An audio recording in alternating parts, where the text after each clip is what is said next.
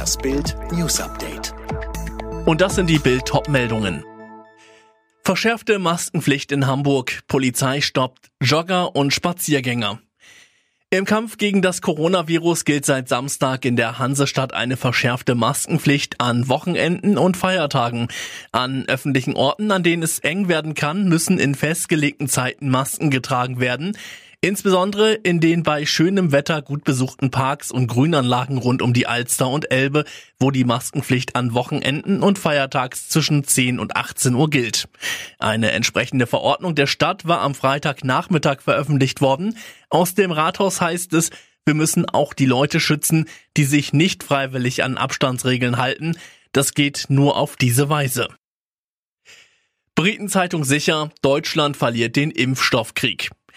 Am Donnerstag nahm die britische Zeitung The Sun die Bildschlagzeile We beneiden you zum Anlass, um verächtlich über Deutschland und die EU zu lachen. Sie titelte Wir beneiden dich nicht. Jetzt legt die Zeitung Daily Mail nach, Deutschland verliert den Impfstoffkrieg und die EU wird den Preis dafür zahlen. Der Hauptgrund für unser Versagen bei der Impferei? Die unbegründeten Vorbehalte gegenüber dem Britenimpfstoff von AstraZeneca. Und diese seien durch falsche Informationsverbreitung gewissermaßen hausgemacht. Panikmache von EU-Politikern, rücksichtslosen deutschen Medien und der lautstarken Anti-Vax-Bewegung des Landes habe eine alarmierende Anzahl gut ausgebildeter deutscher Bürger einer Gehirnwäsche unterzogen, um glauben zu machen, dass der britische Impfstoff entweder ineffektiv, gefährlich oder beides ist, heißt es in dem Kommentar der Daily Mail. Die Linke hat eine neue Doppelspitze. Die hessische Fraktionschefin Janine Wissler und die Thüringer Linken-Chefin Susanne Henning-Welso sind auf dem digitalen Parteitag zu den neuen Vorsitzenden gewählt worden. Das Ergebnis muss jetzt noch per Briefwahl bestätigt werden. In ihren Reden haben beide für eine Regierungsbeteiligung nach der Wahl geworben. Susanne Henning-Welso sagte, Ob Schwarz-Grün kommt oder Rot-Rot-Grün, liegt auch an uns. Sind wir bereit, dafür zu streiten, dass es eine Mindestsicherung gibt, die den Namen verträgt? Sind wir bereit, Rüstungsexporte zu stoppen? Ich sage, ja, wir sind es. Und dann müssen wir es auch in aller Konsequenz tun. Wie geht es mit den Corona-Einschränkungen weiter? Darüber beraten Bund und Länder am Mittwoch. Und vorab gibt's etliche Vorschläge.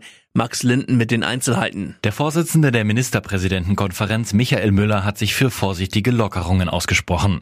Wir können nicht dauerhaft im Lockdown bleiben, sagte er dem Tagesspiegel. Ein Öffnungsplan fordert auch die rheinland-pfälzische Ministerpräsidentin Dreier sowie Lockerungen bei Kontaktbeschränkungen.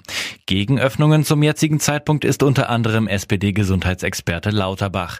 Er warnt wegen der Virusmutation vor einer dritten Infektionswelle. Vom Corona-Lockdown betroffene Firmen können jetzt auch größere Hilfen von über zwei Millionen Euro beantragen. Das hat das Wirtschaftsministerium mit der EU-Kommission vereinbart. Dabei geht's um die November- und Dezemberhilfen. Bisher wurden 7,2 Milliarden Euro ausgezahlt. Die Briten haben von ihrem Corona-Helden Captain Tom Abschied genommen. Die Trauerfeier fand im ostenglischen Bedford statt. Er hatte an seinem 100. Geburtstag eine Spendenaktion gestartet mit seinem Rollator im Garten. 36 Millionen Euro kamen zusammen.